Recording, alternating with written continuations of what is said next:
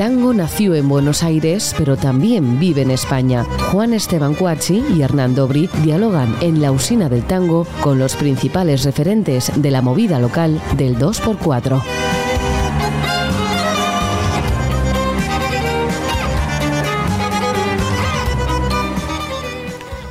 Hola, bienvenidos a una nueva emisión de La Usina del Tango. Hoy nos acompaña un pianista, compositor y arreglador argentino, nacido en Buenos Aires y radicado en España ya hace varios años. Estudió en el Conservatorio Nacional López Buchardo, ha formado la agrupación Lotox junto al bandoneonista Fernando Fisbein, al guitarrista Carlos Guarnique, al contrabajista Rubén Giorgis y al cantante Flor Aramburu. Con ellos grabó el álbum Atendido por sus dueños, que fue presentado en España, Francia, Inglaterra y Alemania. Ha trabajado y trabaja además con numerosos artistas como Rafael, Jorge Drexler, Magnum, Manolo Carrasco, Adrián Ramírez, La Loba, entre otros tantos. Ha compuesto música de películas como The Opportunity y cortos como Buenos Aires. Hoy nos visita en la usina del tango Juan Pietranera. Muchísimas gracias por estar hoy con nosotros. Hola, ¿cómo están? ¿Qué tal, Juan? Gracias por invitar. Bienvenido, che. Muchas gracias. Escúchame, ¿por qué Madrid? ¿Por qué vine a Madrid? Sí. Eh, eh, ¿Por qué me quedé? Es, no, vine por una, por una gira que produje un disco para un catalán allá en Buenos Aires y me invitó un par de meses a una gira de tal. Y dije, bueno, me quedo uno más. Estaba Floro, estaba vos, yo qué sé, dije, vengo, los visito un rato. y ¿Qué año era eso? eso 2007. 2007, ¿no? Y en dos meses eh, la vida funcionó. Y dije, bueno, chao, aquí Y- me quedo. ¿Y te gustó más? Y sí, es un poco más fácil la historia acá. ¿Sí? Eh. ¿En, qué, ¿En qué sentido? Para laburar. A ver. Bueno, el- el- el- eh, primero es una ciudad más chica, ¿viste? Entonces, este, enseguida conoces a la gente que hay que conocer y, y- y si más o menos te defendés, las oportunidades están como mucho más cerquita.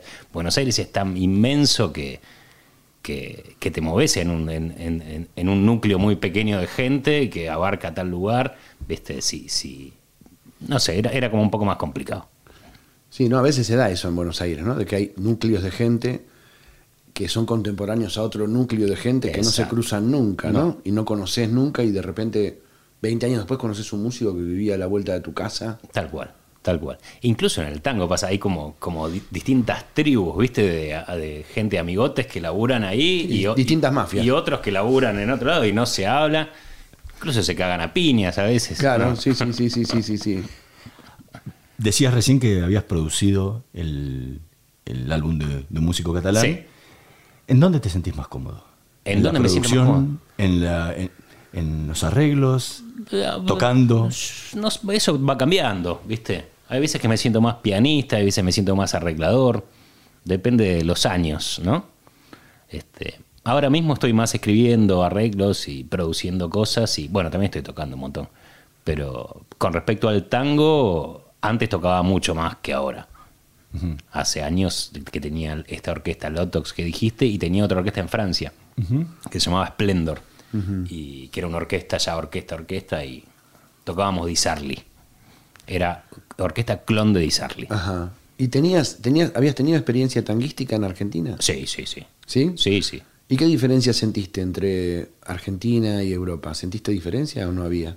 Mm, Mira, yo en, en Argentina empecé a tocar como chiquito porque un profe mío, Máximo Pujol, era compositor y, y yo estudiaba con él este, armonía y no sé qué.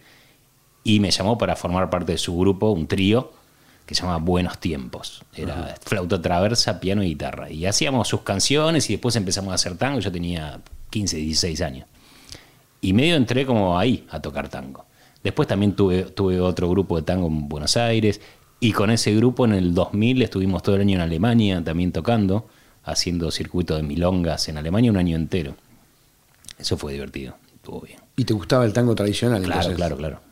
Hacíamos también bastante piazola y cosas por el estilo, ¿no? Pero me acuerdo que en el 2000 era una época que no, vos te acordarás, no existían los grupos de tango.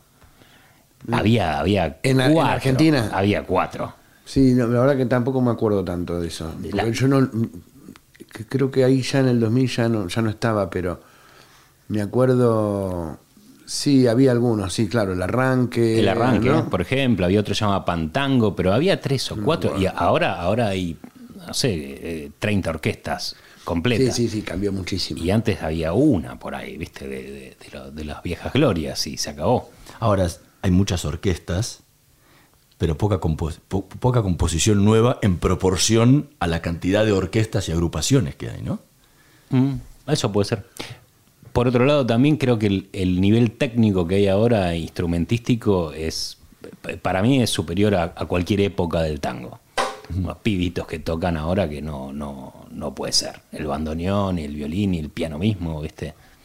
Eso, eso como que ah, en su momento había mucha, mucha, mucho virtuosismo y no sé qué, en los 50, 60 y 70, después desapareció todo, desaparecieron las orquestas, y ahora hace como 10 o 15 años hay un florecimiento de músicos ahí que tocan que se te pela la cabeza. Claro, pero lo, lo- lo- que te decía era justamente eso. Si uno compara esas, esas épocas hasta los 60, 70, que, que estaba toda la, la- el la gran movida del tango en Argentina, y, y que ahora tenés este, este florecimiento nuevamente, pero lo que no florecieron fueron la- los letristas la, y, le- y- y las melodías, y mucha melodía nueva, sí, porque hay un montón nueva, pero no, en- no, no la siento en la proporción que había antes. Uno ve y 50, 60, 70, era impresionante la cantidad de temas y de, y de música que salía, y como que hoy hay mucha, muchas agrupaciones, pero poco nuevo. Digo, ¿qué, qué es lo que falta Yo ahí creo para que, que... acá Juan, que es compositor, lo puede decir, no sé, Yo- es- yo es- no, yo- no soy el entrevistado. Yo creo en que este es- caso no voy a, no voy a dar opiniones. Es un debate casi filosófico de, de- de las raíces del género, ¿no? De, de hasta dónde es un género permeable y no permeable, ¿viste? To- toda, la, toda la vida fue, fue la misma discusión. Esto es tango, esto es no tango. Siempre como que te- te- el, el mismo género te impone límites. Que mucha gente piensa que el tango ya es como, como la música, como la música de Mozart, ¿viste? Que es lo que es y que se acabó y hasta aquí llegamos y lo que queda es reproducirla de la mejor manera posible y cada vez mejor como está pasando. Pero si te pones a mirar, decime vos a ver, por ejemplo, después de Piazzolla, ¿qué, qué, qué fue lo más relevante, digamos, exitoso? No quiero decir la palabra comercial, pero que el tango electrónico. Bueno, lo que pasa es que el tan que, que después de Piazzolla, bueno, no, no es, no es el caso, yo no tengo que opinar hoy. Pero, no, sí, como que no. pero digo, de- una, vi- una- una- una idea, Piazzolla agarró la última época donde el tango fue comercial en Argentina. Y el tango después dejó de ser comercial, por lo menos para, para la pendejada que es la que consume, ¿no? Para el público adolescente y joven que consume, se fue hacia otro lugar. Los músicos se fueron hacia otro lugar y, y todo, se, todo el, el- el espectro comercial se, fue hacia, hacia, otro, hacia otro rango. Entonces, los músicos de tango que surgieron a partir de los años 70, 80, 90, 2000, 2010, 2020, 2030 y, y tal vez siga pasando eso lamentablemente, no tienen un aparato de difusión que los, que, que los convoque permanentemente a renovarse. Digamos, la exigencia es la exigencia del artista que está solo en su casa pensando qué puede hacer en una elite muy cerrada, intelectual, que no tiene un contraste con lo que está sucediendo con la gente. Claro. Que el tango en un momento sí lo tuvo. Después lo tuvo el rock, digamos. Claro. Pero a, a eso yo justo me refería con lo, lo de la permeabilidad. Vos fíjate que, por ejemplo, con el jazz habrá pasado lo mismo. Eh, El, el rock le, le tomó el mercado al jazz y sin embargo el jazz empezó a mezclarse con el rock. Bueno, el jazz fue muy inteligente como yankee, ¿no? En sí mismo. Claro, ¿y dónde, dónde está el tango y el rock? Hay cosas mezcladitas y perfumes, pero, pero no existe el- el- la movida esa. Bueno, viste que. Nunca existió. Viste que, claro, hay. Está el disco de Nacha. Está el disco de Nacha. Hay algunas situaciones que, qué sé yo, por ejemplo, la música que nosotros hoy conocemos como rock nacional en Argentina, no se llamó siempre rock nacional. No. El título de rock nacional es un título que le pusieron los militares en el año 82 con la guerra de Malvinas, cuando los militares decidieron que no se tenían que pasar música extranjera en las radios, y entonces tomaron esa música que se llamaba música progresiva o, o rock progresivo, a lo sumo, como mucho, como la palabra rock, casi ni existía en esa música. Era música progresiva, música de Buenos Aires. Hay una entrevista a Charlie García con la máquina de hacer pájaros, años 77 creo, en un boliche en Buenos Aires que le hace Canal 13 y aparece un Charlie súper joven hablando de la música de Buenos Aires. Ahí va. Hablando de una nueva música de Buenos Aires. O sea, hay un concepto en ese momento, creo, de diagonal, incluso Mederos. Y Piazzola. Y Piazzolla. hablando de Charlie García, Piazzolla- diciendo la música nueva de Buenos Aires viene por acá y no sé sí, qué. Sí, sí, De hecho, Astor había hecho un, como un, con- un concierto a precios populares para, la- para lo- los jóvenes que vayan al concierto y, y para y había ido a ver a Almendra a tocarlo, había ido a ver a Spinetta, como que había una situación de cruce, pero que después, comercialmente y políticamente, Desapareció. desapareció y el tango quedó muy visto como grandes valores del tango. Sí.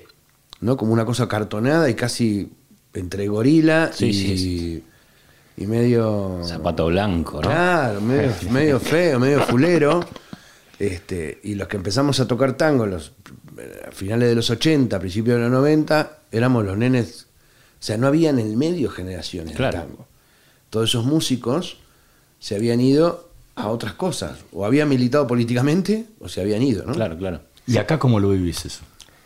Eh, ¿A qué te referís? Al tango, pues si estamos, estamos hablando de esto, cómo se, cómo se vive el tango este en- Bueno, en, Argentina, digo. pero Madrid, Madrid, Madrid o sea, y, y lo has visto en Europa. España puntualmente no es un, un país demasiado este, fértil para hacer tango, pero sí Europa. O sea, es- y estando acá es, es- es un toque de estar en Francia o en Alemania y ahí hay, hay, hay mucho más posibilidad de hacerlo. De hecho, yo tenía mi grupo acá, estábamos bien, pero salíamos mucho a tocar afuera y Splendor directamente era una orquesta que estaba ba- tenía base en, en Francia y tocábamos ahí. Pero a nivel de la recepción de la gente, ¿cómo es? Es muy chiquito el mercado acá. Hay muy poca gente que le interese el tango, creo yo, ¿no? Eh, salvo los bailarines, ¿no?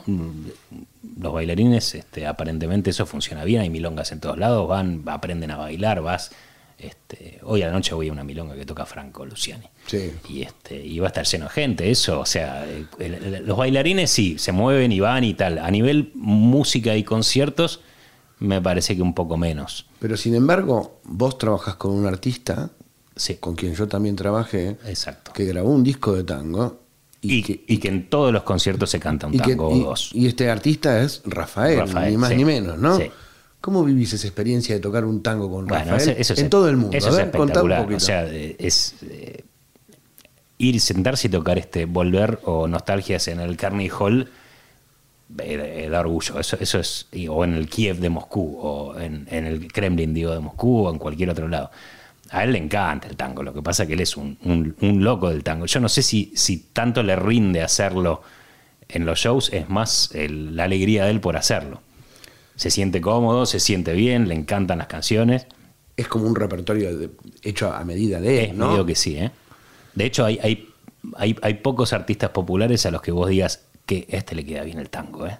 Claro. Y al jefe le queda. Pa- para mí, Sí, sí, aparte yo tengo el recuerdo de... vos le hiciste el disco entero. Yo hice el disco Claro. entero y hice la gira, pero, por ejemplo, de estar en sitios gigantes como eh, la arena telefónica de Chile, por ejemplo, en Santiago, no sé, 10.000 personas. Sí. Y, y todos una hora de tango. Una hora, sí. En esa época Yo se no- mandaba con o sea, una hora de tango. no lo había vivido con ningún artista de tango. Y no sé qué artista de tango vivió eso, de hacer una gira mundial No, y a esos niveles y a ese, nivel, ¿no? Y Sí, sí, descubriendo sí, el repertorio. Muy pocos. Ni siquiera los que sacan discos de. eh, eh, todos los años hay un, un Montaner que te saca un disco de tango, ¿viste? Sí. Y bueno, Le, Le Montaner, cuidado que ta- tampoco le queda mal el tango a, a- Sí, sí, a sí, sí, Montaner. Pero eh, Julio Iglesias lo hizo, pero no salió a hacer gira de tango, supongo. Habrá salido, habrá cantado dos tangos en, en el medio del show y ta. Claro, pero y Rafael sigue metiendo tangos. Todo- todos los conciertos hay un, por lo menos uno o dos tangos hay. Y todos los años me dice, este año metemos más tango. vamos ¿Ah, a hacer". sí? Todos los años vienen. Después hay tantas canciones que hacer porque ese señor tiene un repertorio que, que, que no, no entra A- dentro de un armar el edificio, set list es imposible. ¿Y cómo, y cómo planteas el, el arreglo de esos tangos para, para la orquesta de- que de- tienen? depende, de, depende de quiénes seamos en cada gira. ¿viste? Eh, a- ahora mismo que estamos con una, con una banda con metales y tal, eh, eh, lo hacemos a piano solo. Bueno, estoy ahora, ahora inventé una cosa, hay un, est- estamos estrenando un disco que hizo un Pablo López, un compositor de pop y yo qué sé, y hizo un tema que es medio tanguero, y con mucha cuerda y yo qué sé, pero no tenemos cuerda. Entonces este, tienen una cuerda muy rítmica tanguera, ¿viste? Entonces se lo escribí todos los metales. Y a ver qué carajo pasa con eso, ¿viste? Pero por ejemplo, hace dos años estábamos de gira con Orquesta Sinfónica y llevamos un bandoneón. Entonces era la cuerda de la sinfónica y el bandoneón y el piano. Y ahí ya me funcionaba más a tango. Y si no, a piano solo. Claro. A piano solo. Y, y es, es un tango, ¿no? Es un artista de tango. En ese momento en se ese convierte momento, Rafael en un vamos. artista de tango, ¿no? Vos lo sabés perfectamente. Y hacemos además esto de. Ahora justo no lo estábamos haciendo, pero de que canta con Gardel. ¿Te lo acordás? Claro, por supuesto. Es un- una canción, tocamos Volver. Él prende una radio antigua, hace como que la prende, disparamos una secuencia. Y entonces él se canta todas las primeras estrofas y en el estribillo Volver, entra a cantar Gardel. Y, y entonces van haciendo como un dueto con Gardel, está divertido. Sí, está buenísimo. está ¿no? buenísimo, eso funciona bien. ¿Qué podés hacer? A ver, algo.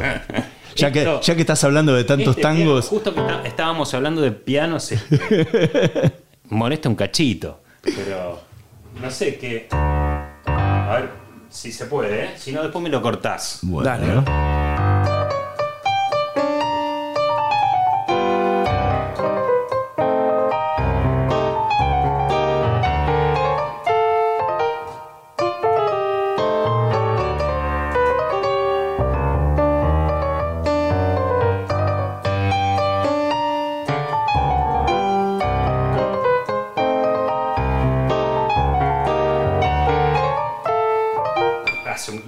Piano.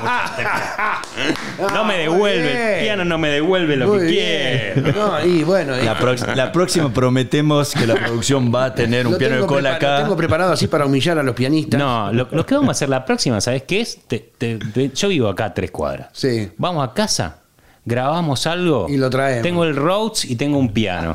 Ah, buenísimo, dale. Lo grabamos en casa, lo traemos grabado, lo ponemos ahí. Si ahí me dan un Exactamente. triángulo, ¿Qué los acompaño. ¿No? Sí, escúchame, me, me contaste el otro día que estabas haciendo unas cosas con sintetizadores. Estoy inventando, estoy A ver, contá. probando. Contá un poquito, ¿qué estás haciendo? Y estoy probando hacer Piazzolla con sintetizadores solamente con eso. Solamente con sintes. Solo con sintes. ¿Qué es un sinte? Contale a la un gente. sintetizador por lo es un, un- un- un- un- se maneja con teclados y son este, sonidos generados electrónicamente. Hay miles de marcas y tal. Ahora están como medio de moda de vuelta, ¿viste? Los Moogs y los Prophet y los, los Jupiter y yo qué sé. Se escuchan por todos lados. Y, y- y empecé ahí porque, porque primero empecé a pensar, a ver, quiero hacer algo de tango, ¿qué, qué- qué- qué no está hecho? ¿no? Y, y lo primero que, que pensé es en, en las fugas de Piazzolla. Eh, Dije, esto, esto podría funcionar con timbres y sobre todo que los sintetizadores tienen mucha posibilidad de articular, como el bandoneón. ¿Viste? De, de- de quitar de acentos, de hacer que una nota crezca y desaparezca de golpe. Eh, el bend, ¿viste? El, el que vos podés hacer un- que una nota sube o baja de tono. Hay mucha posibilidad de, de- de hacerlo muy articulable y el tango y sobre todo la música de Piazzolla tiene mucho de eso. Entonces estoy investigando, yo no sé a dónde voy a ir a parar. ¿Te- ¿eh? ¿Tenés sintes?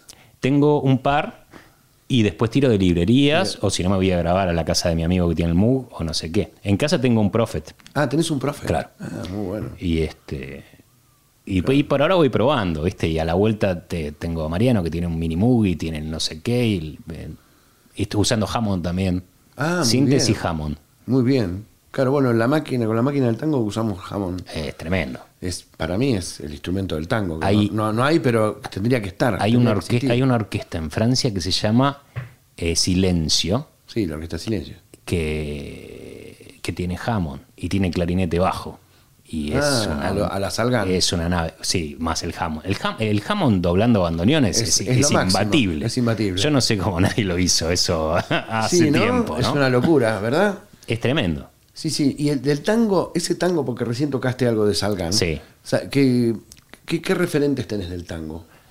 Eh, lo, lo- lo primero de todo fue Piazzolla y, y Goyeneche. ¿no? Eso fue lo primero de todo. Me acuerdo hay un disco que es este Goyeneche y Troilo de, ¿te acordás? Polaco, no sé qué.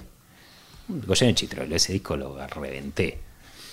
Y sigo pensando que ahí está todo. Ahí está toda la verdad, ¿viste? Y después me, me me- mató Salgán. y su pianismo, ¿no? Y empecé a transcribir todas las notitas que escribía y de su orquesta y no sé qué. Y después te vas metiendo más. Después me gustó mucho Di Sarli, por ejemplo. ¿Y a qué edad te pegó eso? A los 18, 17, 18, por ahí. 16, más o menos. ¿Y eso lo descubriste con esta con este profesor cuando empezaste ahí? ¿O ya, Eh, o ya venías escuchando? En mi casa se escuchaba. Mi viejo tenía unos discos de, de Goyeneche ahí, de Troilo, no sé qué. Se escuchaba un poco de eso. Pero sí, más que nada fue porque este tipo me, me- me- me puso a laburar muy chiquito, ¿viste? Me, sacó a tocar ahí con tipos que tenían 20 años más que yo. Y, y nada, me abrió un poco la cabeza a esta música y entré caminando. Lo que estás trabajando con sintetizadores, ¿tu idea es hacerlo todo solo? O sea, tocando con el teclado y emulando todos los instrumentos. Claro, en de- principio sí, pero por ahora estoy em, investigando, ¿viste? Grabando cosas, probando. Hay mucho que probar ahí, ¿viste? Porque. Porque. Nada, hay que ver cómo funcionan. Hay cosas que funcionan, hay cosas que no. Hay cosas que pensás que van a funcionar, después las escuchás y no sirven, ¿viste? Pero nada, es un caminito ahí que habría, a ver, a ver qué sucede. Después del, después del Lotox, Ujú. ¿Qué otro proyecto de tango tuviste? Eh, tocar con Rafael. Tocar con Rafael. ¿No volviste No. a tener proyecto de tango? No, bueno, este, este señor me dejó el, el trabajo de Rafael, entré después que él. Y este y ya sabes cómo es ese trabajo, es, es agobiante. ¿eh? Bueno, consume el tiempo. y de ¿no? golpe son 80 conciertos al año o 90 y, y son viajes y viajes y viajes y viajes y, y la verdad que en, en todos estos años también cuesta, costó. Bueno, hice otro proyecto de tango muy lindo que es este. Le, le hice un disco entero de tango a Marían Farias Gómez. Ah, muy bien. A ver, contá un poquito. Bueno, eh, me la encontré acá. Ella es una cantante de folclore súper relevante de Argentina. Y, y vino acá de gira, con, vino con Mavi, yo qué sé. Y la escuché cantar. Y yo qué sé, le dije, eh, Marian, te quiero hacer un disco de tango. Y ella me dijo, sí, sí, nene, salí. Me dijo, "No, ok. Digo, bueno, yo después voy a Buenos Aires dentro de dos meses y te voy a ver y lo hablamos, pero lo hacemos. Y ella ni se lo esperaba. Y llegué, le dije, che, tal cosa, tal, cuánto cuesta, dónde sacamos la plata, pim, pam, pum, lo arreglamos. Llamé a Pablo Agri, a Enrich, a Falasca, a- armé como un, Un seleccionado. un seleccionado de, de músicos del carajo, hice los arreglos, me fui para allá, nos encerramos en Ion una semana. Ion, Y- que, Ion es el Abbey Road del tango. el Abbey ¿no? Road del tango. Como tiene que sonar, ¿no? Exactamente. Sonido Ion. Y no solo el tango. No, no, no, pero bueno, pero es el Porque Abbey del Road. rock también han- se han grabado Sí, pero es históricos el rock nacional, ¿no? Pero así, de verdad, es como. Porque además tiene, tiene un, tiene, eh, eh, como es, Ion suena a Ion, de alguna Ah, manera. sí, sí, y, sí, lo reconoces. Viste, si hay un disco de tango que no está grabado en Ion, te das cuenta. Y hay algo que no sé que es como raro. Sí, sí, sí, sí, sí, sí, sí. Es el sonido, el sonido tal cual, incluso mucha gente que yo, con la que yo he viajado de, de- de otros lugares a Argentina a grabar y entran en el guion y sienten esa situación que sentís yendo de Argentina a grabar en, a Abbey Road, Claro, ¿viste? claro, claro. Esa- Está, está- está el espíritu de los Beatles dando vueltas. Claro, ¿no? y ahí está el ahí, estaba de Troilo claro, y estaba Piazzolla, y Piazzolla, claro. sus discos grandes los grabó ahí y está todo ahí.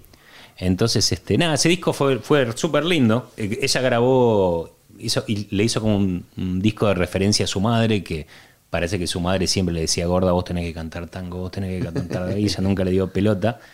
Entonces este, grabó todos los temas que le gustaban a su mamá y quedó súper bien. Ese disco estaba, estoy muy contento. Nos nominaron al, al ¿cómo se llama? A los premios Gardel y todo. Fue- estuvo- Qué bueno. ¿Y cómo fue la experiencia de volver a Argentina a grabar? Eh, buenísimo. Y de tocar con músicos de allá. Es que esos músicos vuelan, vos los conocés. Sí, sí, sí, sí, sí. Te, te vuelan. No, muy, muy, muy, muy lindo. Muy lindo. Eso fue en el 2014, 2015 creo. Y el tango O se 16. respira de otra manera, ¿no? ¿Allá? Sí. Pero claro. Claro, claro, claro. Grabando ahí en Ion y con esos músicos. Y, y Marianne también, que es una cantante increíble, ¿eh? Y lo Sí, bien sí, que le queda el tango, ¿eh? claro. Escuchátelo después el disco. Le queda, le queda maravilloso. Y, a- y aparte también yo tuve la suerte de que Marianne viene de la familia que viene. ¿Viste? Él es el arma del chango y yo qué sé. Y está acostumbrada a que, a que le den rock en los arreglos. O sea, no es que quiere que le hagas tim, tim, pim. No, pim. no, no, no, da- claro. eh, quería cera. ¿Viste? Diciendo, vos escribí. Vos escribí. Y de golpe, si le vas con algo demasiado clásico y tal, no le gusta. Quiere que le metas un acorde ahí feo o, Claro, sí, o sí, que le sí, hagas sí. algo, ¿viste? Que hagas algo. Ya está acostumbrada al chango que la volvía loca. Imagínate. Claro, claro, claro. Así que me dio toda la libertad del mundo para hacer lo que se me cantaba. ¿Y qué diferencia tenés trabajando? Pues nombraste antes a, a Rafael, ahora a Marián Farías Gómez, gente que no viene del tango. Que le gusta el tango, Sí. pero que no viene del tango. Al final todos que terminan cuando- cantando un tango, ¿viste? Yo eh, eh, eh, trabajé un poquito ahora hace poco con Drexler y, y, y- ¿También y te grabé lo con él. al tango? Y él se canta unos tangos cada tanto, pero pero que yo medio lo obligo. Estamos ahí en un asado boludeando, dale, cantate un tango. Porque pff, es divertido hacerlo, ¿o no? Claro, bueno, sí. sí. Vieja viola canta siempre, le gusta. Y bueno, este del Río de la Plata, Claro, ¿no? Exacto, exacto, sí, sí. Es sí. Eh, aparte, es, es un tango, ese vieja viola, un tango uruguayo. ¿Es, es uruguayo ese? Claro, de, ¿Ah, sí? de Carlos de la Púa. Ah, mira viola, garufera y vera- Claro. Es ese repertorio, repertorio uruguayo. Ahí está. claro. Entonces será por eso. Por eso le cae como anillo al dedo, ¿no? Será por eso. Pero digo, la diferencia cuando tenés que trabajar con, con músicos de, de tango o, o en tus propios proyectos, digo, ¿qué, qué diferencia tenés para de trabajo? Cuando tenés que adaptarlo a músicos que no, que no vienen del, del mismo palo. Nah, si, son buenos músicos, eh, al final terminan eh, entendiendo la movida, ¿viste? Ahora ya, no sé, desde hace un tiempo escuchás este. Antes se hablaba de no, que para el tango tenés que ser argentino y Buenos Aires y el olor de la, de la baldosa. Y ahora escuchás unos músicos franceses que son increíbles y alemanes y japoneses, incluso unas orquestas japonesas que suenan como la orquesta de Puliese, que por ahí no, no son creativos a la hora, pero después este, es, es un infierno lo bien que tocan, lo bien que entienden el género. También pasa que ahora eh, es mucho más fácil aprender, porque antes andarte a conseguir los discos de tango o las transcripciones de las orquestas o qué sé, ahora pones Google y tenés todo en un segundo, y si querés ser músico de tango, te lo fumás y lo aprendiste, ¿no? Sí, también hay más sistema de enseñanza, ¿no? También, también. Más claro. desarrollado, más Tal cual. Hay específico que antes. hay- Antes era, escuchá, pibe. Claro. Ahora, Está la escuela de Avellaneda, está la otra, está la escuela de tango, esta, ¿cómo se llama? La de Balcarce, que es una orquesta que. Ah, la orquesta que- escuela, Claro, de la puta de madre. Eso, es, eso es espectacular. Eso ya funciona hace unos um, 20 eso años o así. hace un montón y es un semillero. In- Impresionante. Espectacular. Impresionante. Tal cual. Claro, eso no existía cuando éramos chicos. Nada, nada, nada. Arreglátelas como puedas. con, el- ¿no? con algún profesor, algún guía. Sí, un profesor. llevara, y ¿no? sobre todo los discos, escuchar los discos y transcribirlos y tocar arriba de los discos y así se hizo toda la vida, ¿no? Bueno, vos tu familia ya y te, Bueno, la- tenías tocar- en tu casa, ¿no? Tocar con Pero, gente, ¿no? Tocar claro, con gente que te, que te dé caña. Tal cual. Vos, También. vos lo tenías en el hogar, ¿no? Pero Yo lo tenía en el hogar, en el hogar obrero. Era en mi casa, sí, sí, sí. Se pero se siente algo de diferencia en ese mm, en ese sonido, en la forma de tocar entre todas estas orquestas que, que nombrabas en Francia, en Alemania, Sí. en Japón y la la Argentina, la Argentina. Le- no, te digo, y, y las dos Argentinas, Sí. ¿no? La Argentina del que está en Buenos Aires y la Argentina del que lleva 20 años, 25 años viviendo en el exterior y por ahí volvió poco a Buenos Aires. Sí. Digo, ¿hay diferencias entre, entre esas formas de tocar tango? Puede haber. No sé. el- el- Bueno, pero es pará, Cierto vos- también es que, es que mismo estando en Buenos Aires eh, y, y- y- y- y hasta en los años 40 y 50, la, gran, la época de las orquestas, todas las orquestas suenan distinto. ¿no? Y esa es también la gracia. ¿no? Cada orquesta tiene su manera de frasear, su manera de arreglar y yo qué sé. Y bueno, yo no creo que para hacer, para tocar tango haya que ser argentino y vivir en Buenos Aires. Eso no, no lo creo más. Eh, Hace un tiempo por ahí tenía su lógica, pero para mí no. De hecho, acá vemos músicos bailarines que son españoles y que es increíble lo que hacen, ¿no? Sí, sí, sí, bueno, no tiene que ver con el pasaporte. Claro, ¿no? Eso es una. claro, claro. Es una estupidez, digamos. Es casi racial. Claro, ¿no? porque para el caso nosotros tampoco a tocar Mozart, ¿no? No, de hecho no podríamos. No deberíamos. No deberíamos. Tendría que estar prohibido. Salvo Marta o, gente así, pero si no, el resto de los argentinos tendrían que prohibir. Exacto. Exactamente. Eso sí, sí, sí, por supuesto. Yo creo que tendría que estar prohibido directamente. ¿no? Directamente, después de Marta que no toque nadie Sí, más. Que nadie, ¿no? que nadie más toque el piano. pero por ej- no, lo, lo- o sea, yo lo digo de oyente, ¿no? Pero hablemos al más alto nivel. Uno lo escucha cantando una canzoneta, una canzoneta napolitana a Plácido Domingo y no suena igual cuando lo cantaba Pavarotti. Era, eh, También eh, tocaste un punto. uno sabía que adentro que era- Hablaste de cantantes. Eh, una cosa es un cantante y otra cosa es un instrumentista. El cantante está mucho más expuesto y el, el acento y, como tiene, que contar tema- tiene el historias. tema de la, de la dicción, de la fonética, que es muy, es muy complicada porque hay. Yo me acuerdo cuando vivía en Suecia había cuatro o cinco eh, sonidos que tienen los suecos, que lo tienen armado ya el paladar desde chicos. Que Claro. vos a los 20 años no podés armar nunca en tu paladar ese sonido. No, no, no. Entonces ladrás el idioma, pero no lo podés, nu- nunca podés pasar por un sueco, ¿viste? Porque el sonido no lo tenés armado ahí, ¿no? Claro, y, y también a, a lo que vos más te referís de al sentir, viste, un cantante que, que te habla de, de, de, este, San Juan y Boedo eh, y no haber estado ahí de pendejo y yo qué sé, bueno, es- eso también cambiará a la hora de contar una historia, ¿no? Pero en cuanto a los instrumentistas, yo no creo que haya mucha diferencia. Sin embargo, fuiste a grabar el disco de Marianne recién, nombraste a los músicos con los que grabaste Sí. y dijiste, vuelan. Sí, ¿no? Y sí. pusiste como cara de, llegué, está- estaba en la Biblia en ese Sí, momento. sí, pero también porque son músicos de género, ¿viste? Que se dedican solo a eso. Entonces el- Claro, la diferencia están, es están tremenda. muy adentro claro, del género. Claro, No es que un día van a tocar de prestado un tango. Exacto. Pablo Agri que inventa Vive de eso, exactamente, exactamente. O Nico Henrich, que es lo mismo, que toca todos los días, graba un disco nuevo. Ese, ¿viste? Claro. Y, está- y están tan metidos en el género que, que claro que es mucho más sencillo y, y mucho más este, eh, agradable hacerlo con ellos que con otros que por ahí hay que laburar más, si no estás tan metido en el género. Claro, sí, sí, sí, sí, sí. Pero ahí en esos casos, cuando te toca trabajar con sesionistas que hacen múltiples géneros, eh, acá en Europa Sí. en general, tenés que explicarle cierta roña del tango, porque una cosa es lo perfecto, ¿sí? es el, lo que dice la partitura Eh. y toco perfecto y no, no va a faltar nada, no, hay no se desafina, nada está perfecto. Pero el tango aparte tiene Sí, esa, esa, eh, esa pero- roña pero callejera que, hay que, es que no está escrita en la partitura. Es, es verdad lo que decís, pero también está bueno eh, tocar con los músicos que tenés y, y- y- y- y aprovechar que los músicos toquen como ellos tocan, ¿viste? Y también te aportan algo. O sea, un tipo que, que toca distinto, que hace un arrastre, bueno, se inventó hacer el arrastre así. Bueno, por ahí hay que acomodarlo un poco, pero cada, cada músico te trae algo. ¿Viste? Y, y tampoco uno se tiene que poner en el nazi y decir, no, esto es así, y la síncopa es así, el marcato es así, no me jodas. ¿Viste? Creo. Claro, romper un poco la regla. Y aprovechar al, aprovechar al músico que llamaste para que haga lo, lo mejor que sabe hacer. ¿No? Yo siempre, incluso con las bandas de, de- de Rafael que le dirijo, yo que sé, trato un poco de hacer eso, no, no de ponerme en, en maestro ciruela y decir, no, este arreglo es así, sino dejarlos tocar un poco, después recortar si sobra, viste, y yo qué sé, pero dejarlos a que ellos hagan lo que, lo que mejor les sale. Y al final gana la música con eso. Hagas tango o hagas pop o hagas lo que sea. Tenés cuatro músicos que cada uno toque lo que mejor sabe hacer y después acomodarlo.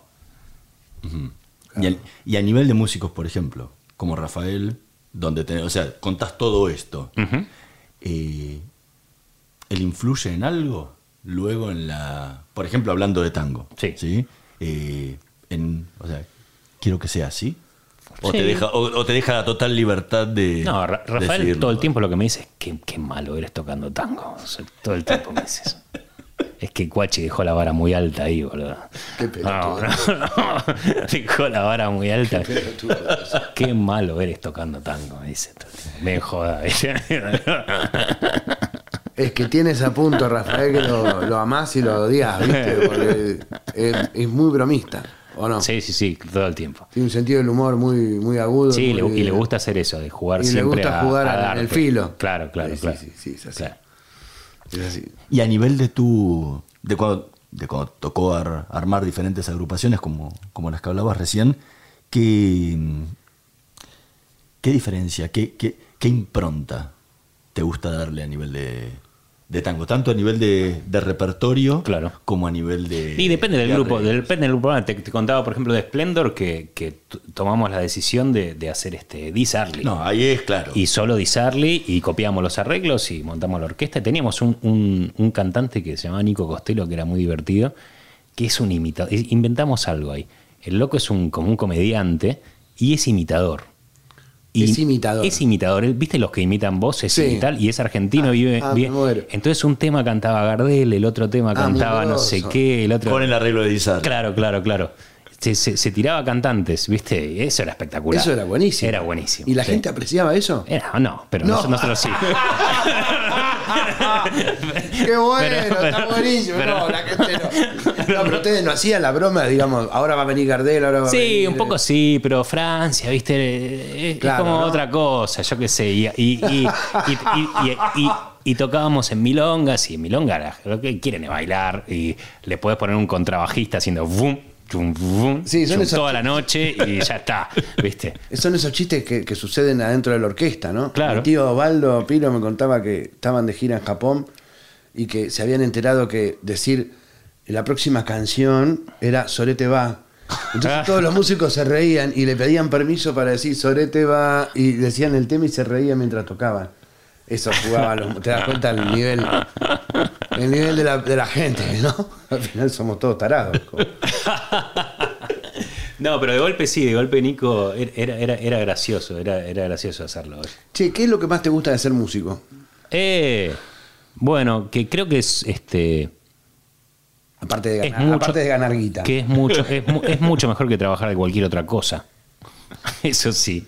A veces es complicado eh, eh, poner en juego lo, que, la, pasión que tenés de joven. Y yo que sé, una vez que te pones a trabajar de esto, todo cambia y, de golpe lo pones en un lugar que medio lo manoseás, ¿viste? Lo, lo toqueteás y eso es malo. Pero a la larga, si te va más o menos bien, está mucho mejor que trabajar de cualquier cosa, trabajar de músico.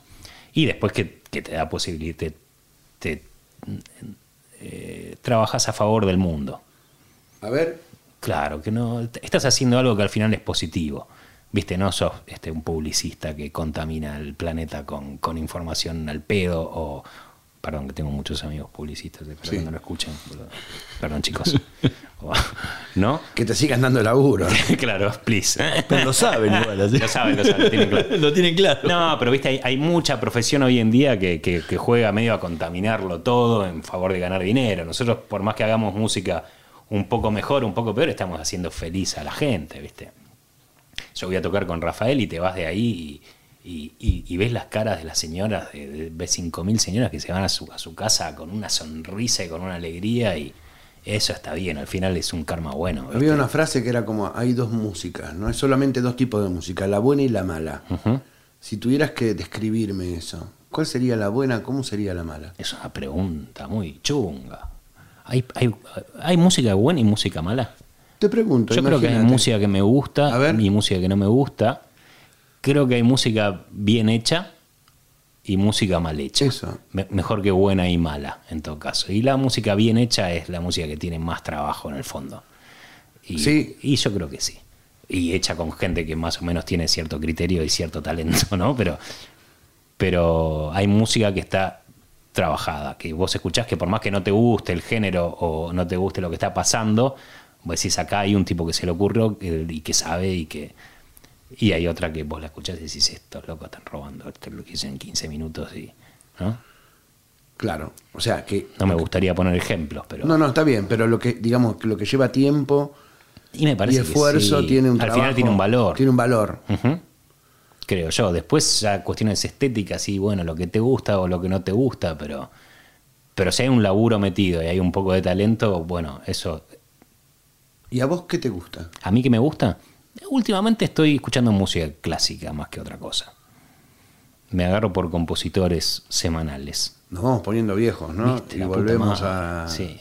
A lo que era de verdad, A ¿no? los orígenes. ¿no? Claro, digo, esta semana escucho Prokofiev, ¿viste? Y la semana que viene pongo Tchaikovsky, ¿viste? Y la otra no sé qué. Para escuchar, más que nada, estoy escuchando eso y siempre estoy como al tanto de, de las cosas nuevas. ¿Viste? De, tanto del tango como de la música pop o de no sé qué, ¿viste? Los viernes me pongo Spotify, lanzamientos y le hago un poco de zapping a eso, ¿viste? ¿Y música contemporánea seguís? Mm, me peleé un poquito con eso. ¿Sí? Sí. ¿Por qué? Porque empecé a escuchar como un una especie de color marrón en Sí. todo. Viste, cuando entras, yo, yo más que nada entré en eso porque quería enterarme qué qué era lo que estaba pasando ahí adentro, ¿viste? Y Pero habías compuesto una obra. Sí, sí, sí, no, varias, varias. Yo Francia. una- en, en- en Francia me estrenaron un- una pieza, un trío de cuerdas y estuve muy metido en, esa, en ese asunto, pero con una cuestión de cu- curiosidad, ¿viste? Y después empecé a escuchar como, no, no quiero decir mentira, pero todo me parecía medio parecido, ¿viste? Y al final lo que yo creía que era, que era un- un- un- una cosa viva en transformación, me parece que la música contemporánea ya hace 40 años es, es una cosa que se cerró, como, como, como el clasicismo o como el romanticismo, como el barroco. ¿Viste? Que quedó un formato de música que vas escuchando y escuchás las nuevas y yo qué sé, a mí me parece que es todo medio Y si tuvieras que rescatar un compositor de y ahí. Ligeti me gusta mucho, por ejemplo. Ligeti me parece de los mejores. Penderecki también. Tengo mi amigo Fernando Fisben, escúchenlo. Excelente. o sea que no se cerró. No, no se cerró, no. más Ah, vale. bueno. Pero ninguna música en el fondo se cierra, ¿no? Claro. Pero deja de ser novedosa. Por ahí, o por lo menos para mí. No sé. También son épocas de uno, ¿no? ¿Y al tango le pasa eso? Ahora, por Porque, por ejemplo, todo el quiebre que generó Piazzolla. Sí. ¿Después qué pasó? ¿Después qué pasó? No, Ah, yo, yo ay. te- yo tengo mis respuestas, pero ahora te la pregunta es para vos. Para mí. Bueno, le pasó algo similar, En- donde todos empezaron a hacer como Piazzolla y... Em- eh, Piazzolla marcó, marcó un camino que es, es demasiado fuerte, ¿viste? Y es, es muy difícil salir de esa referencia a la hora de componer, porque es, es, es, es muy heavy para todos los músicos, ¿viste? De hecho, yo en una época cuando, cuando tenía lo- los primeros grupos de tango y me gustaba mucho Piazzolla y escribía tangos y yo qué sé, en un momento pensé en tengo que dejar de escuchar Piazzolla porque estoy escribiendo esa puta música todo el día y no, no, no se me ocurre nada nuevo, ¿viste? Eh, también hay, hay- hay- muchas cosas, sobre todo en los últimos 15 años por ahí, que son muy interesantes en composición y que no siguen esa línea. Viste, como, no sé, Diego Esquicio o, Ra- o Ramiro Gallo o Navarro hace una música increíble que, que tiene mucho de música contemporánea también él y que están haciendo tango y, y no, no, no, no hacen música por el camino que la hizo Astor, ¿no? Eso creo. Juan Betranera, muchísimas gracias por habernos acompañado hoy en la usina del tango. Por Fue favor. Perdón por no tocar enorme. tango, pero este piano me, me complica un poco la vida. tocaste, tocaste, me complica un poco la vida. Muchas gracias por venir, Juan. A ustedes por invitar. Nosotros nos vamos a reencontrar en la próxima emisión de la usina del tango. Nos vemos.